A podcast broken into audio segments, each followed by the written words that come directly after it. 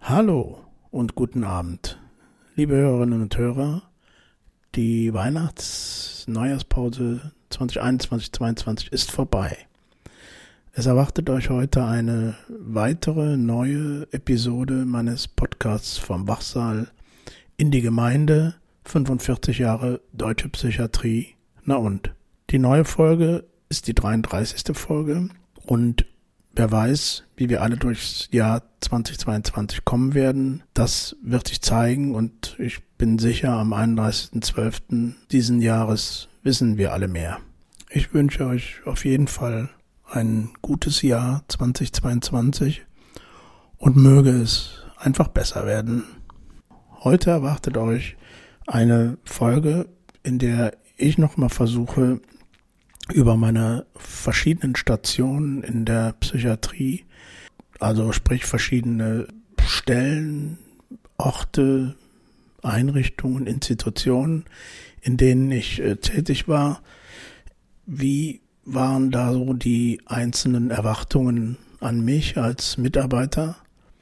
Und äh, konnte ich sie erfüllen? Was sind so die speziellen Unterschiede gewesen zwischen den ersten der ersten Arbeit in der Anstalt 1975 und äh, wie hat sich das entwickelt in den darauf folgenden äh, Stationen, sprich die Tagesklinik, in der ich dann lange Jahre gearbeitet habe, welche Erwartungen waren da so an mich gestellt und welche Erwartungen kann man oder wollte ich auch erfüllen oder eben nicht.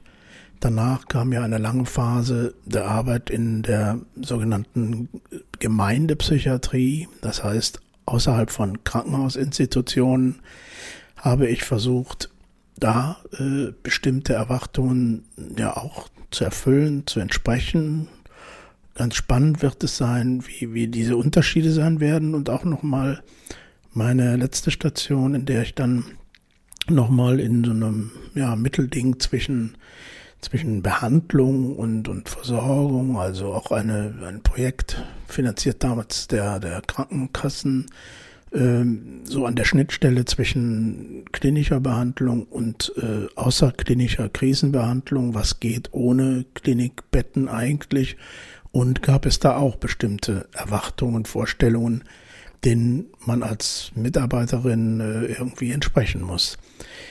Ich versuche das einzufangen äh, und hoffe auch hier euch äh, den ein oder anderen Gedanken äh, zu vermitteln.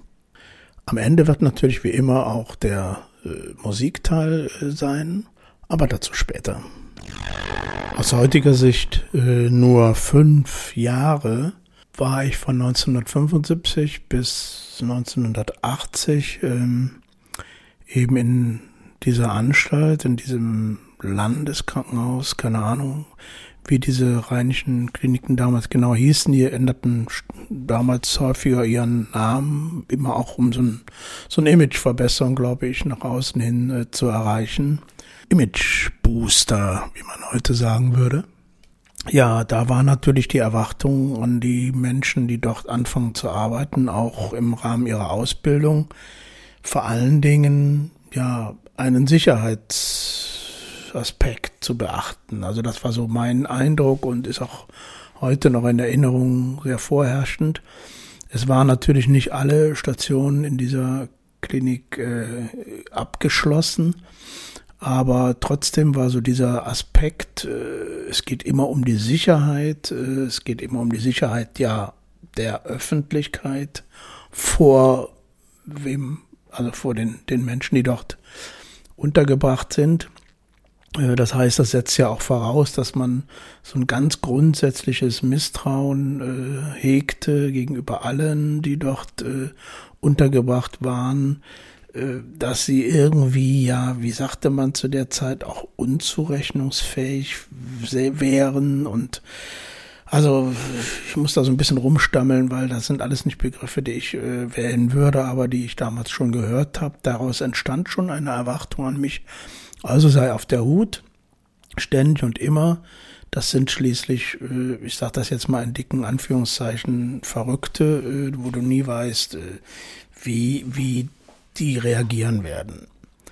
Gut, das war so ein ganz vorherrschender Aspekt, der natürlich auch ganz konkrete Aspekte hatte, sprich, wenn man denn auf geschlossenen Stationen arbeitete, war es ein, ein absolutes Muss, auch immer da die Türen zuzuhalten, auch innerhalb der geschlossenen Station bestimmte Räume geschlossen zu halten, um eben vor allen Dingen, später habe ich gesagt, um vor allen Dingen äh, gegenüber eventuellen staatsanwaltschaftlichen Untersuchungen immer gewappnet zu sein, äh, wurde immer peinlich genau darauf geachtet und man auch unterhalten oder angehalten, eben dieses äh, auch zu befolgen, eben diesen Sicherheitsaspekt. Man hatte ja einen Schlüssel bekommen am Anfang, äh, wenn, als wir da angefangen haben zu arbeiten. Jeder bekam so einen Schlüssel, der hieß äh, Durchgänger.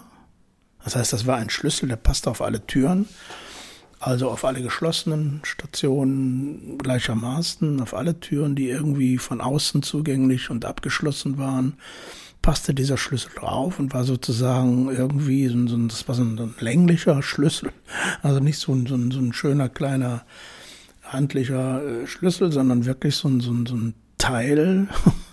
Und ähm, ja, das war irgendwie so das Symbol für, für die, für die Erwartung, die da an einen gestellt war, vor allen Dingen von der Institution.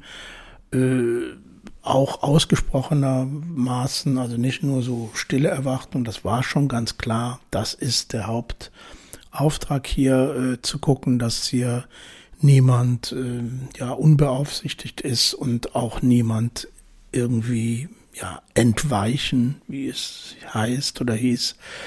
Und ähm, ja, davon war man von, vom ersten Tag an geprägt. Also weniger, das hört man jetzt schon bei den Schilderungen, kann man den schon entnehmen, weniger jetzt so äh, ja ein Verständnis für Menschen, mit die anders sind, die psychisch erkrankt sind, die die irgendwelche äh, Probleme haben, äh, da irgend äh, einen Zugang zu bekommen, das war so nicht, ja, bei weitem nicht der erste, auch nicht der zweite und auch nicht der dritte Aspekt, sondern es ging hauptsächlich um diesen Aspekt der Sicherheit. Das war natürlich auch ein Haus, eine Anstalt, die zu dem Zeitpunkt 1975 bereits knapp 100 äh, Jahre äh, äh, bestand und auch schon ja da Menschen waren seit 100 Jahren immer wieder ähm, dahin kamen. Also das ist ein ja, das waren gewachsene Strukturen, vielleicht auch, auch schlecht gewachsene Strukturen, keine Ahnung. Aber jedenfalls war es schon was, wo man hinein hineinkam und äh, einen enormen Anpassungsdruck äh, spürte, ja, der gleichzeitig äh, auch immer gepaart war mit, mit so einer Art ja, ungebrochener Loyalität allen, die dort arbeiten, gegenüber, egal wie sie arbeiteten, wenn man das so nennen kann, egal was sie taten, was ich natürlich nicht äh, akzeptieren konnte in vielerlei Hinsicht, äh, auch was Übergriffe auf Patienten anging und solche Dinge, die, die konnte man nicht irgendwie, da konnte man nicht äh, loyal gegenüber sein. Es war also eher so, so eine Art Gehorsam, was da auch so mitschwang, wo, wo man äh, auch kaum Möglichkeiten hatte, da äh, Nuancen der, der ja, Flexibilität auszuspielen. Äh, es ging und geht natürlich heute auch, aber es ging damals natürlich darum, diesen, diesen über 100 Jahre gewachsenen Betrieb äh, aufrechtzuerhalten, wo eben, wie ich schon mehrfach jetzt sagte, der Aspekt Sicherheit eine Rolle spielte, aber auch überhaupt der gesamte Ablauf äh, möglichst so weitergehen soll und äh, muss wie er immer schon gegangen ist und äh, alles, was so irgendwie ein bisschen abweichend war, was die Kolleginnen und Kollegen äh, machten, war immer unter der Hand, also waren immer Dinge, die die man an, an der Obrigkeit äh, vorbei äh, äh lancierte und eben unter der Decke hielt. Ähm, das waren teilweise Kleinigkeiten, wo es darum ging, dass man einfach ein Stück Kuchen äh, mal abzwackte, was ähm, auch immer in, in, in genug üppig da war, da hat niemand hungern müssen. Äh, aber das waren so verbotene Sachen, die dann einfach geschahen und, und man sagte auch, und das fand ich so, so einen ganz treffenden Begriff, äh, die Pflegeleute sagten, wenn sie äh, in die Verwaltung gingen, wo auch die Klinikleitung und alle möglichen anderen äh, Instanzen der Klinik saßen, wir gehen nach vorne. Oder es hieß, wenn jemand sich irgendwie nicht korrekt verhalten hat in der Belegschaft, dann heißt, ich gehe damit nach vorne. Also das waren so, so Begriffe, die auch sehr, sehr deutlich machten, wie die Hierarchie äh, da schon äh, wirkte und auch äh, man und auch erwartete, dass auch von der Institution erwartet wurde, dass man dieser Hierarchie auch ganz klar ungebrochen und hinterfragt ähm, ja, sich unterordnen muss.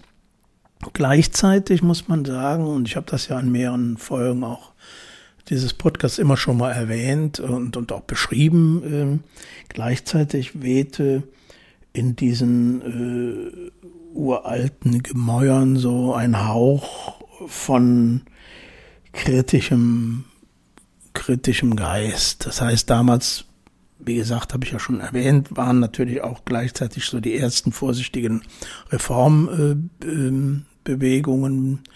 Und Impulse auch in der Klinik natürlich vorhanden. Und das aber jetzt mal unter dem Aspekt, was, was erwartet, was wird erwartet von einem, der in so, in so, in so einen Betrieb, in so eine Anstalt hineinkommt, neu.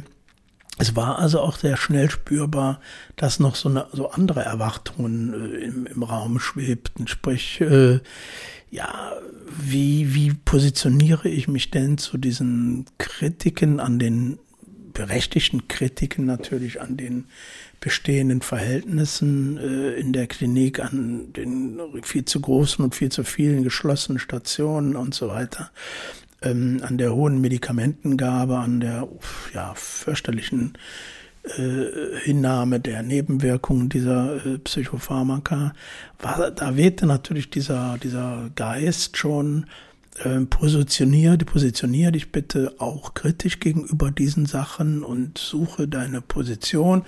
Manche haben das, manche Kollegen und Kolleginnen haben das natürlich für sich völlig abgelehnt und sind einfach in dem Mainstream hängen geblieben. Das war auch ein eine sichere Bank, da fühlte man sich auch sicherer dann und trotzdem hat es mich jetzt speziell auch immer wieder ja zu diesen anderen Erwartungen hingezogen, die da eben wie gesagt ähm, auch immer lauter, immer mehr artikuliert wurden.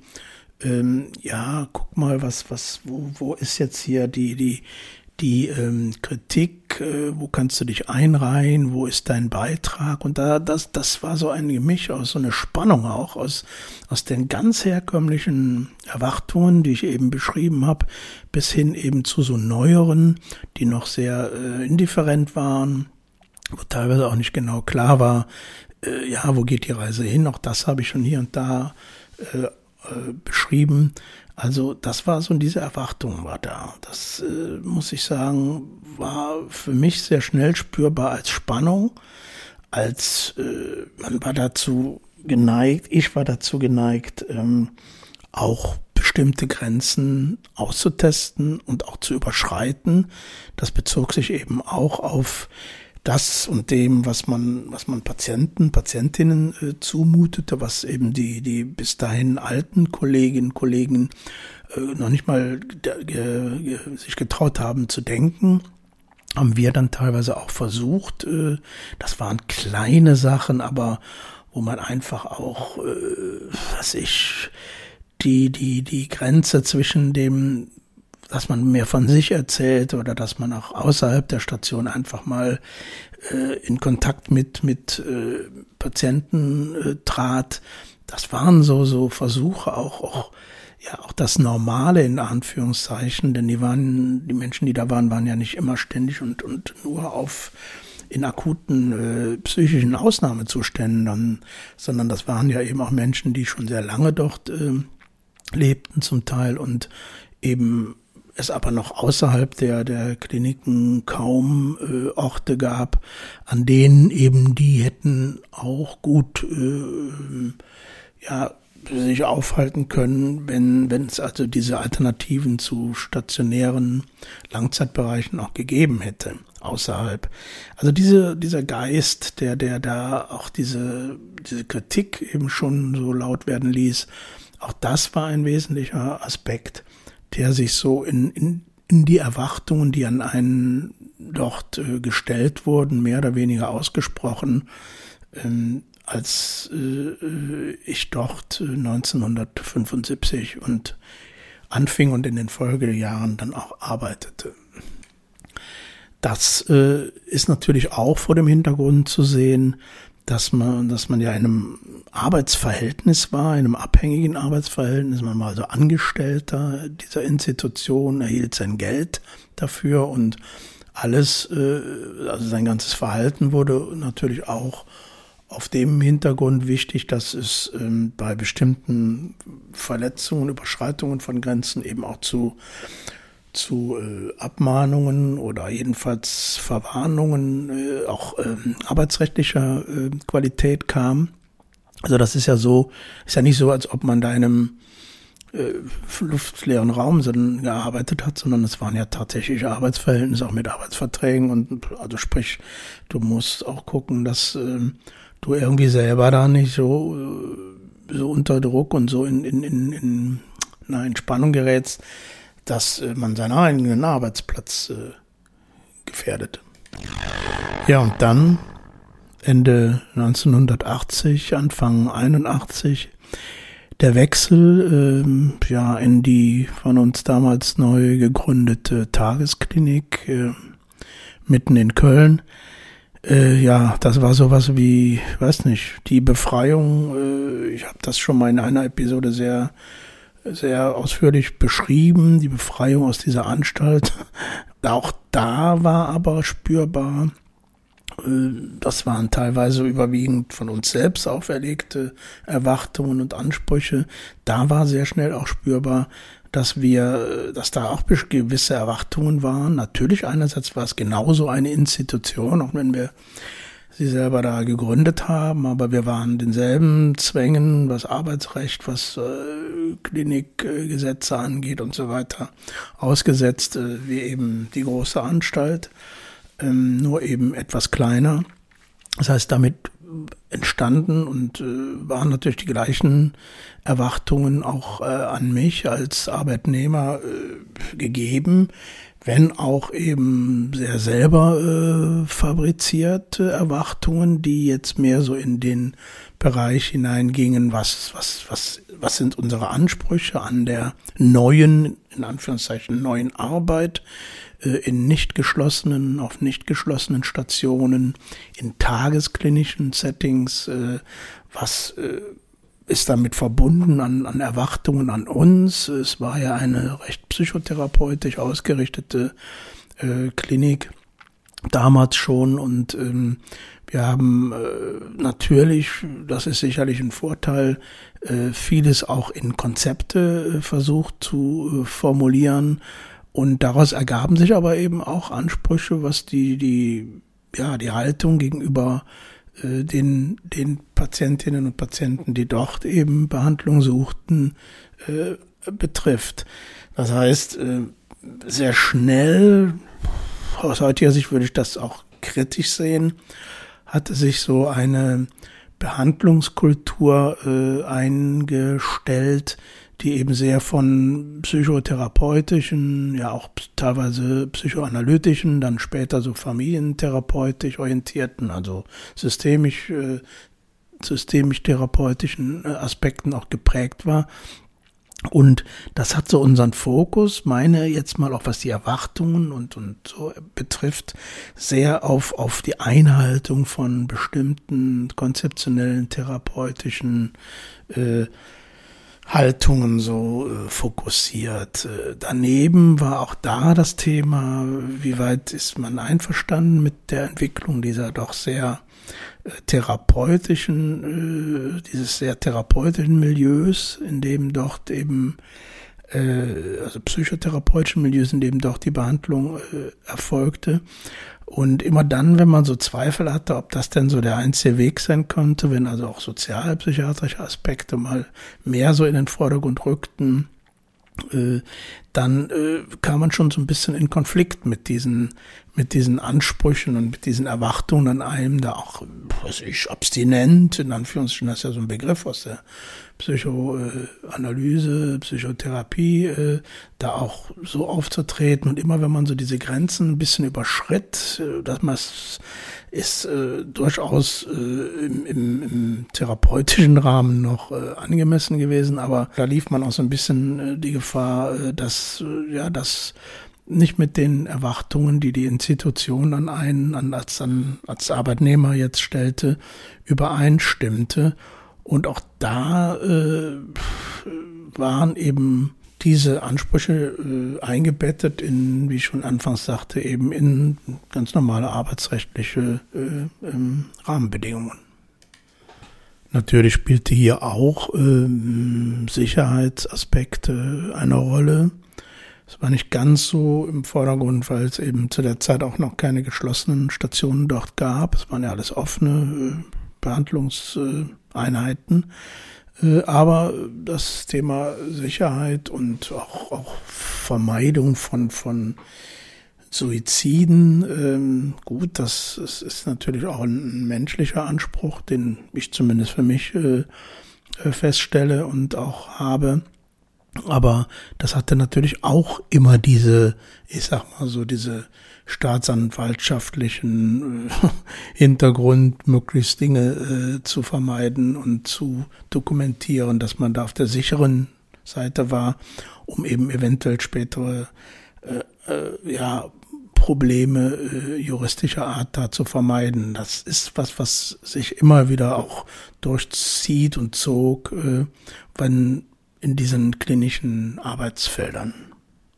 Hier in diesem Arbeitsfeld der Tagesklinik spielte sicherlich sehr durch diese Pionierzeit dort und in der Zeit Anfang der 80er in der Psychiatrie natürlich auch eine große Rolle, die Dinge wirklich jetzt mal bitteschön fundamental zu verändern. Also diese Erwartungen, die, die sozusagen aus einem selbst herauskamen, die aber auch teilweise äh, noch gefüttert wurde durch, durch Kollegen und durch Vorgesetzte auch da war schon ein Riesenanspruch, äh, ja, den man an sich selbst stellte, jetzt doch bitte mal die Psychiatrie ein für alle Mal und für immer äh, so zu verändern, dass sie dann auch in Zukunft äh, von allen genutzt werden kann. Ein völlig uneinlösbarer, äh, ein völlig uneinlösbarer Anspruch oder Erwartung. Ähm, ja, aber so war es in der Zeit und äh, denke, ähm, es war ein ähnlicher Druck äh, wie auch vorher in der Anstalt, nur inhaltlich ganz anderer Natur. Also deutlich wird mir, wenn ich das jetzt nochmal noch mal rekapituliere, nochmal so erinnere, dass äh, natürlich Institutionen ihren ihren Stempel, ihre, ihre Erwartungshaltung, all das haben, die mehr oder weniger äh, eben klar zu fassen ist. In der Anstalt war es klar, da war auch die Grenzen ziemlich klar, wo, wo, wo man eben ausscherte, während es so in dieser neueren Form jetzt der klinischen Behandlung, Tagesklinik, ähm, ja, eher so, dass äh, der Druck auch war, dass nicht so ganz, dass keiner so genau wusste, wo soll es denn eigentlich langgehen, auch mal über 15 Jahre hinaus gedacht und das machte sehr viel Verunsicherung und sehr viel Unsicherheit aus und äh, hat uns auch viel ausprobieren lassen, auch was so äh, Behandlungskonzepte anging. Ähm, das ist sicherlich nicht immer schlecht gewesen, nee, gar nichts kann man sagen. Aber es hat jetzt nicht so, man wusste nicht jeden Tag, wo man jetzt, muss nicht jeden Tag was abarbeiten. Man wusste, ah, da, das ist die Linie, an der, an der wir uns entlang bewegen. Das war es nicht. 1989 dann äh, der, der Einstieg oder besser gesagt der Ausstieg aus diesen ganzen klinischen äh, Zusammenhängen hinein in die Gemeinde, in die Gemeindepsychiatrie, Sozialpsychiatrie. Das sind Begriffe, die man immer wieder mal definieren sollte. Aber mir geht es erstmal um diese räumliche Veränderung, dass es von, von der Klinik, von den innerhalb der Klinik raus eben in die, ständig in die, in die Gemeinde ging. Also das äh, war damals in Gestalt ähm, der Institution eines sozialpsychiatrischen Zentrums, ähm, also eines ambulanten Nichtbehandlungszentrums. Das haben wir später versucht auch mal zu verändern. Das wäre ein guter Coup gewesen, wenn wir das vor vielen Jahren da geschafft hätten, da auch Behandlungselemente einzuziehen. Dann hätte man schon ein sehr fortschrittliches Instrumentarium gehabt, auch äh, Menschen außerhalb von Kliniken zu behandeln, aber das ist uns leider nicht gelungen. Das heißt 89 und das, da habe ich dann auch sehr lange äh, gearbeitet, also bis 2012 ähm, äh, in den verschiedenen äh, Einrichtungen der sogenannten Eingliederungshilfe. Das heißt, man war auch völlig weg von diesem Finanzierungspot der, der Krankenkassen hin zur äh, Eingliederungshilfe. Ich sage jetzt mal so für Laien einfach alles, was über Sozialhilfe finanziert wird, ist dort eben sind doch ist dort äh, gegeben. Das heißt, alle Menschen, die da sind, müssen auch ihre Einkommensverhältnisse offenlegen, wenn sie denn diese Art von nicht klinischen, außerklinischen äh, Unterstützungshilfen, bekannt ist da ja betreutes Wohnen und solche Sachen, Tagesstrukturierung und alle möglichen äh, tagesstrukturierenden Angebote, äh, müssen da also ihre Einkommen offenlegen, äh, wenn sie denn überhaupt diese Hilfen erhalten wollen und können.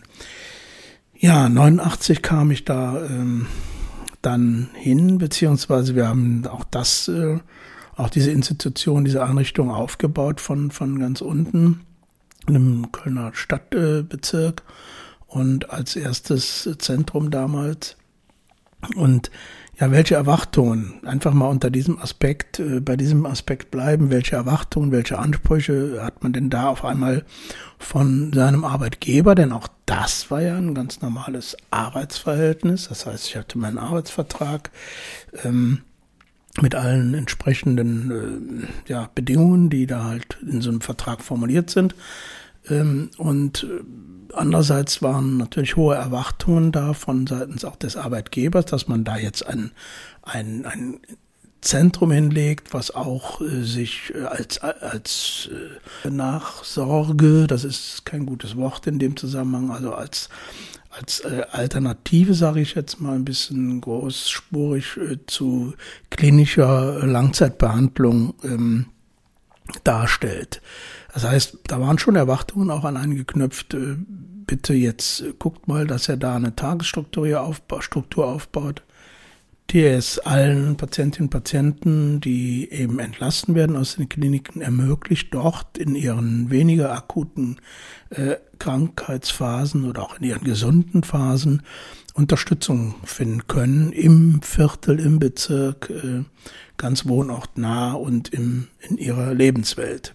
Daraus entstanden natürlich auch äh, gute bis kuriose äh, Erwartungen, äh, die einerseits von der Institution dann eingestellt und, und als Arbeitnehmer an Arbeitnehmer gestellt wurde, als auch ähm, natürlich wieder Ansprüche und Erwartungen, die man selber für sich als Team, als Person formuliert hat. Und ja, da spielte vor allen Dingen sowas eine Rolle wie, man musste jetzt plötzlich alleine, ohne so einen, einen Arzt, Sozialarbeiter, Ergotherapie, äh, Pflege, sonstiges Team, wo man immer auch Rückhalt hatte, wo man im Grunde genommen nie wirklich alleine äh, mit einem Klienten war oder Patienten war, sondern das war auf einmal ganz anders in diesem sozialpsychiatrischen Zentrum. Da war man wirklich ähm,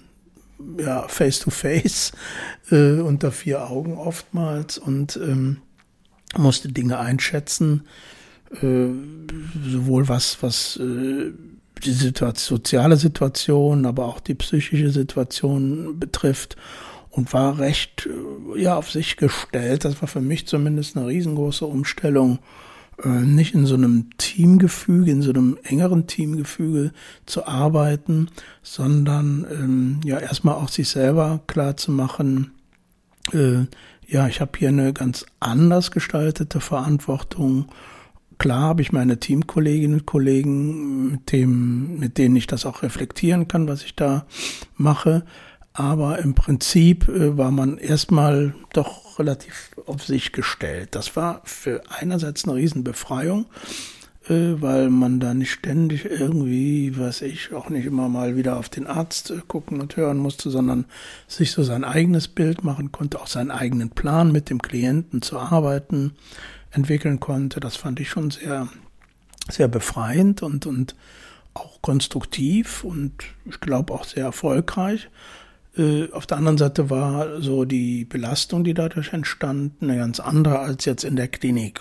Aber es war eben eine ganz andere Art von Verantwortung, aus der heraus dann doch eine spezielle ähm, Erwartung und, und äh, an einen gerichtet war. Eben ja auch zu gucken, dass man vor allen Dingen hier fortschrittliche äh, Konzepte abliefert und ein, ein Milieu aufbaut, zu dem, wo sich dann auch eben Menschen äh, trauen hinzukommen, Hilfen zu holen, noch weit vor äh, klinischer äh, Behandlungsnotwendigkeit und auch eben in den Zeiten, in denen gar keine in der Form stationäre klinische Behandlung erforderlich ist, auch sich genügend Unterstützung zu holen, dass man so dieses Feld bereitet, dieses Klima auch schafft. Das waren schon so Erwartungen. Und natürlich auch wir äh, waren in der Zeit und auch diese Institution der Gemeindepsychiatrie war natürlich äh, von Finanziers abhängig. Das waren in dem Fall die Sozialhilfeträger, die Eingliederungshilfe. Und auch die verlangten über die Jahre ja immer mehr und das hat sich auch immer mehr ökonomisiert zum Nachteil, wie ich finde, der Arbeit. Ähm, aber auch damals am Anfang war es natürlich so, dass das klare Budgets waren. Das waren Budgets, die auch ähm, zum Teil sich zusammensetzten aus Eingliederungshilfe, aber auch als aus extra ähm, verabschiedeten kommunalen Budgets. Äh, ja, da musste natürlich Rechenschaft abgelegt werden, was man damit macht. Also das sind so die ganz normalen Zwänge, die da auch herrschten.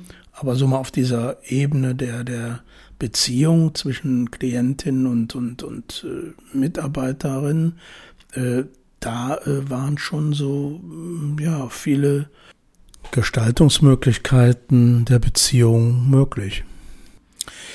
Ich muss allerdings schon sagen, dass in diesen außerstationären, also ich sage das jetzt mal in diesen gemeindepsychiatrischen, sozialpsychiatrischen Einrichtungen, die außerhalb der klinischen Behandlungsmöglichkeiten ähm, agieren, dass da die Gefahr, gerade auch wenn diese Einrichtungen von kleinen Trägern äh, getragen werden, äh, und äh, dass da die Gefahr einer Selbstausbeutung, es alles jetzt auch optimal richtig zu machen, es optimal fortschrittlich, es optimal im Sinne von Klientinnen und Klienten zu machen, doch sehr groß war, zumindest vor allem in, in den ersten Jahren.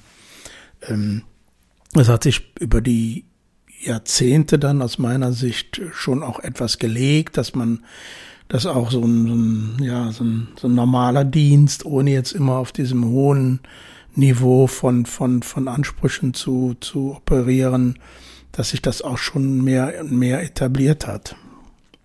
Aber in den Anfangszeiten war da die Gefahr der, der Selbstausbeutung doch schon sehr groß. In dem äh, letzten Projekt, äh, das ich mit aufgebaut hatte, äh, das war ja so von ähm, 2012 bis, ja, ich habe da bis 2019 gearbeitet. Äh, das besteht natürlich noch, diese, diese Einrichtung.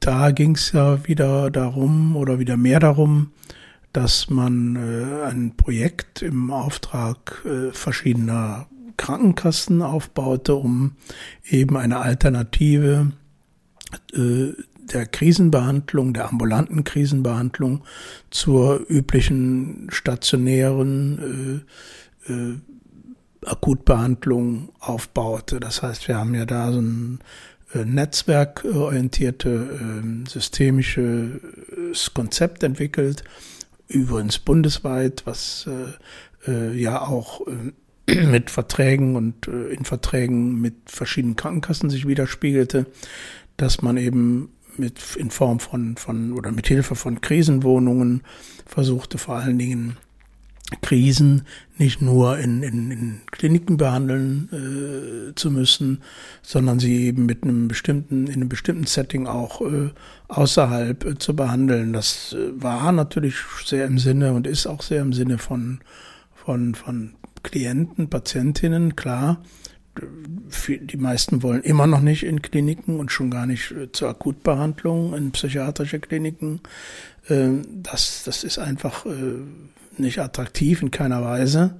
Und ähm, insofern war es natürlich auch äh, eine Herausforderung, das jetzt endlich mal äh, mit unseren jahrzehntelangen Erfahrungen im, im ambulanten Umgang außerhalb von Kliniken mit, mit äh, Klienten eben zu arbeiten, das jetzt auch in dieser Art und dieser Form der akuten, netzwerkorientierten äh, Krisenbehandlungen außerhalb von Kliniken äh, herzustellen. Das war schon ein tolles, eine tolle Herausforderung.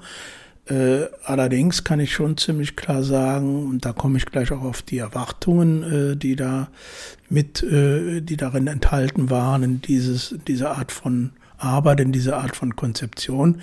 Die Krankenkassen, ähm, denen kann man alles Mögliche unterstellen, aber eins muss man ihnen unterstellen, dass sie natürlich vor allen Dingen unter wirtschaftlichen, unter finanziellen, unter ökonomischen Aspekten ihre, ihre Behandlungen äh, finanzieren. Und äh, der Haupt, äh, das Hauptding war in dem Fall äh, jetzt, äh, es lief ja und firmierte ja bundesweit unter dem Begriff äh, integrierte Versorgung.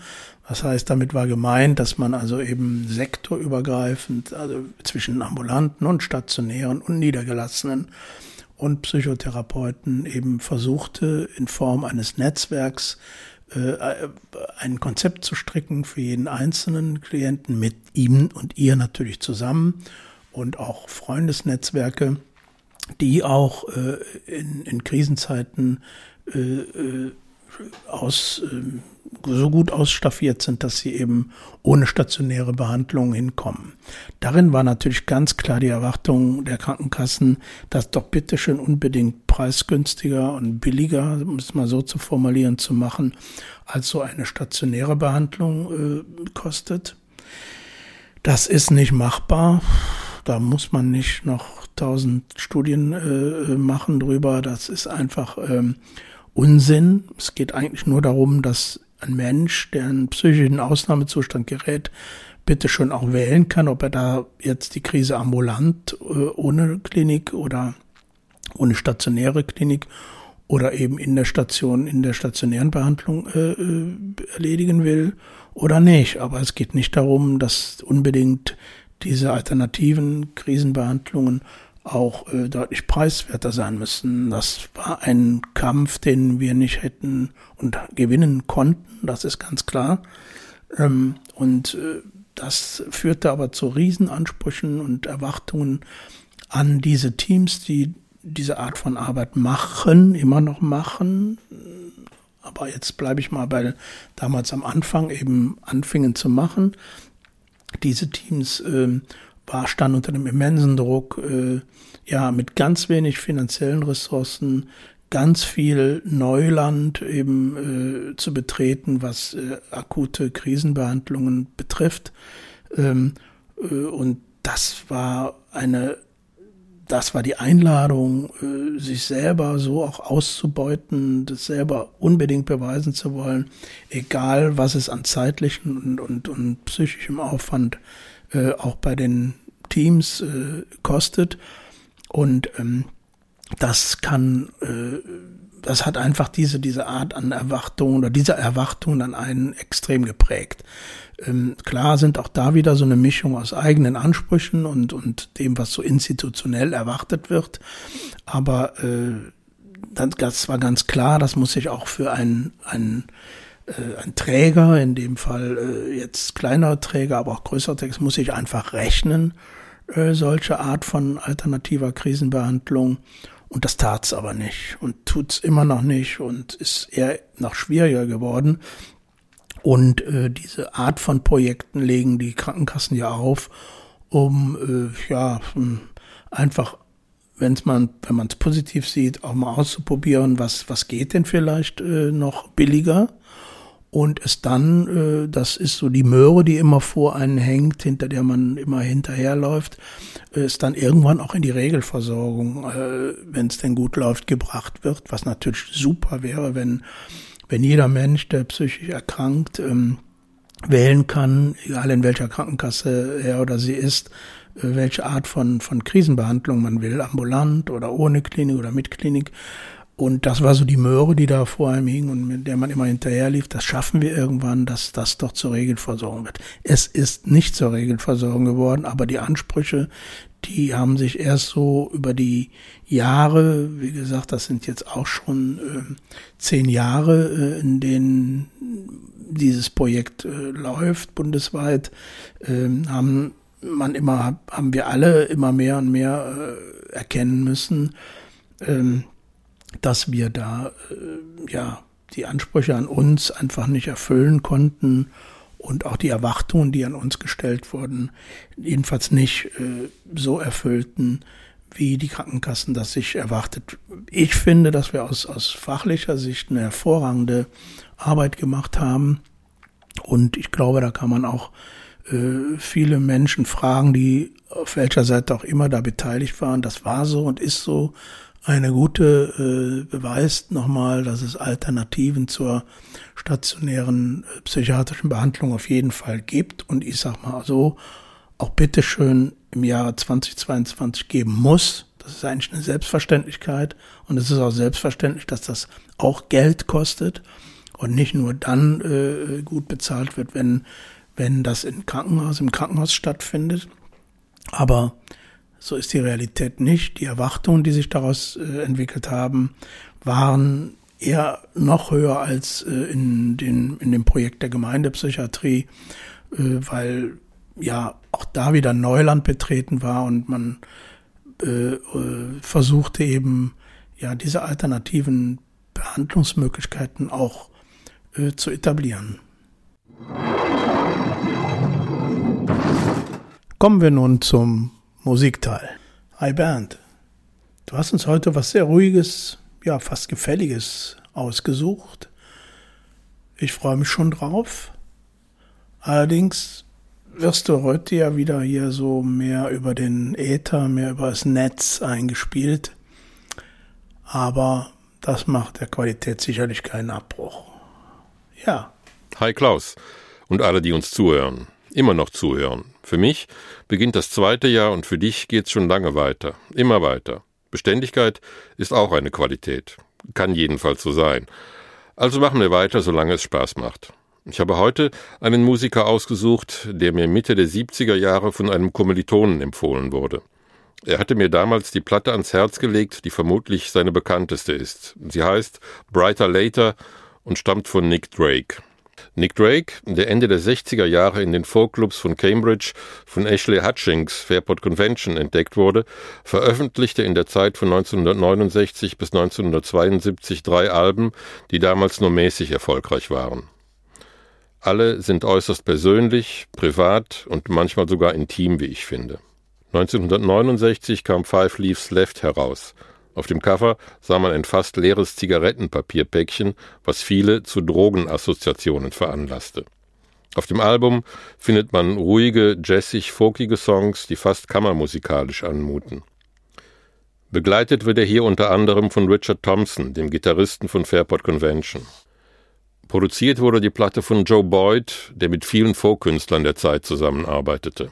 Joe Boyd machte auch Elton John mit den Songs von Nick Drake bekannt und Elton spielte 1970 einige Songs von Nick Drake bei den sogenannten Witch Sessions ein. Nick Drakes zweites Album, das oben erwähnte Brighter Later, wurde ebenfalls von Joe Boyd produziert. Im Gegensatz zu Five Leaves Left wurden die Songs of Brighter Later weitaus üppiger arrangiert. Das Album erhielt dadurch einen fast poppigen Charakter. Auf dem 1970 eingespielten, aber erst 1971 veröffentlichten Album findet sich der Track Fly, der später im Film The Royal Tenenbaums verwendet wurde.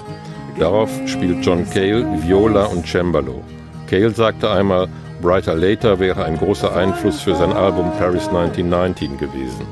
Für Joe Boyd ist Brighter Later die perfekte Nick Drake-Veröffentlichung.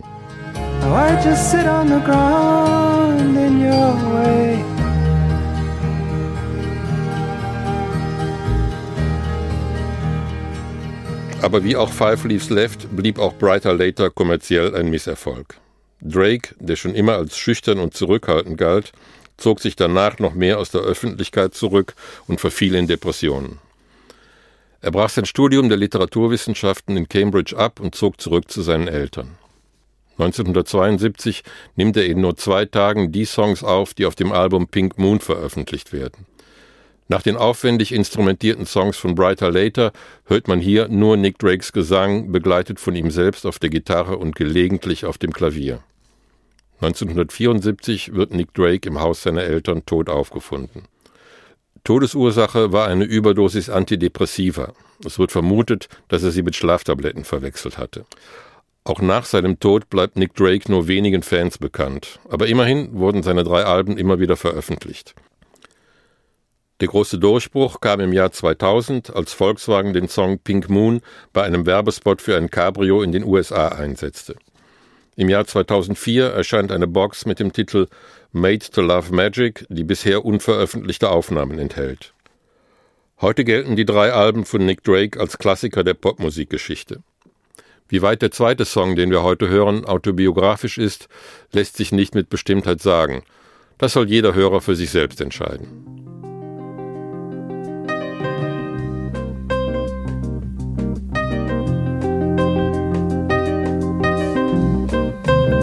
Never sing for my supper.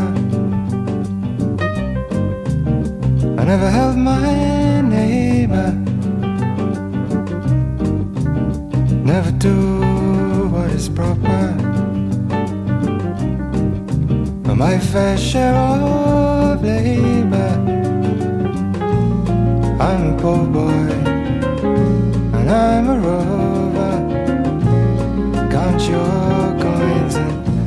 throw them over my shoulder. I may grow older. Nobody knows how cold it grows, and nobody sees how shaky my knees.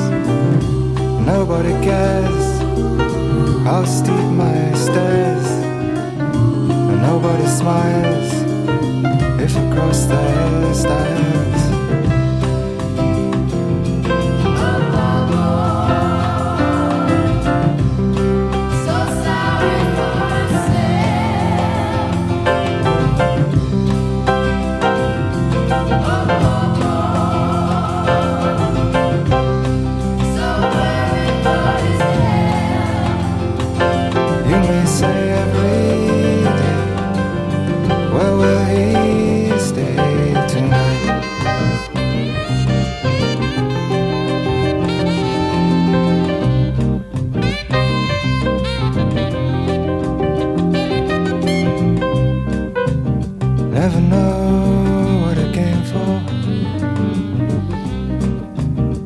things that I've fought.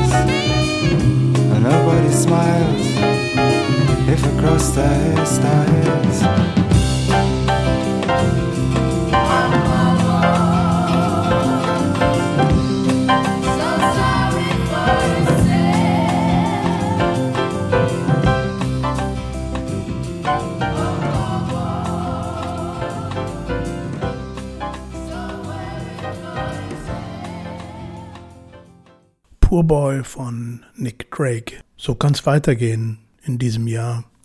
Lasst euch bloß nicht von allzu viel Erwartungen und Ansprüchen das Leben schwer machen.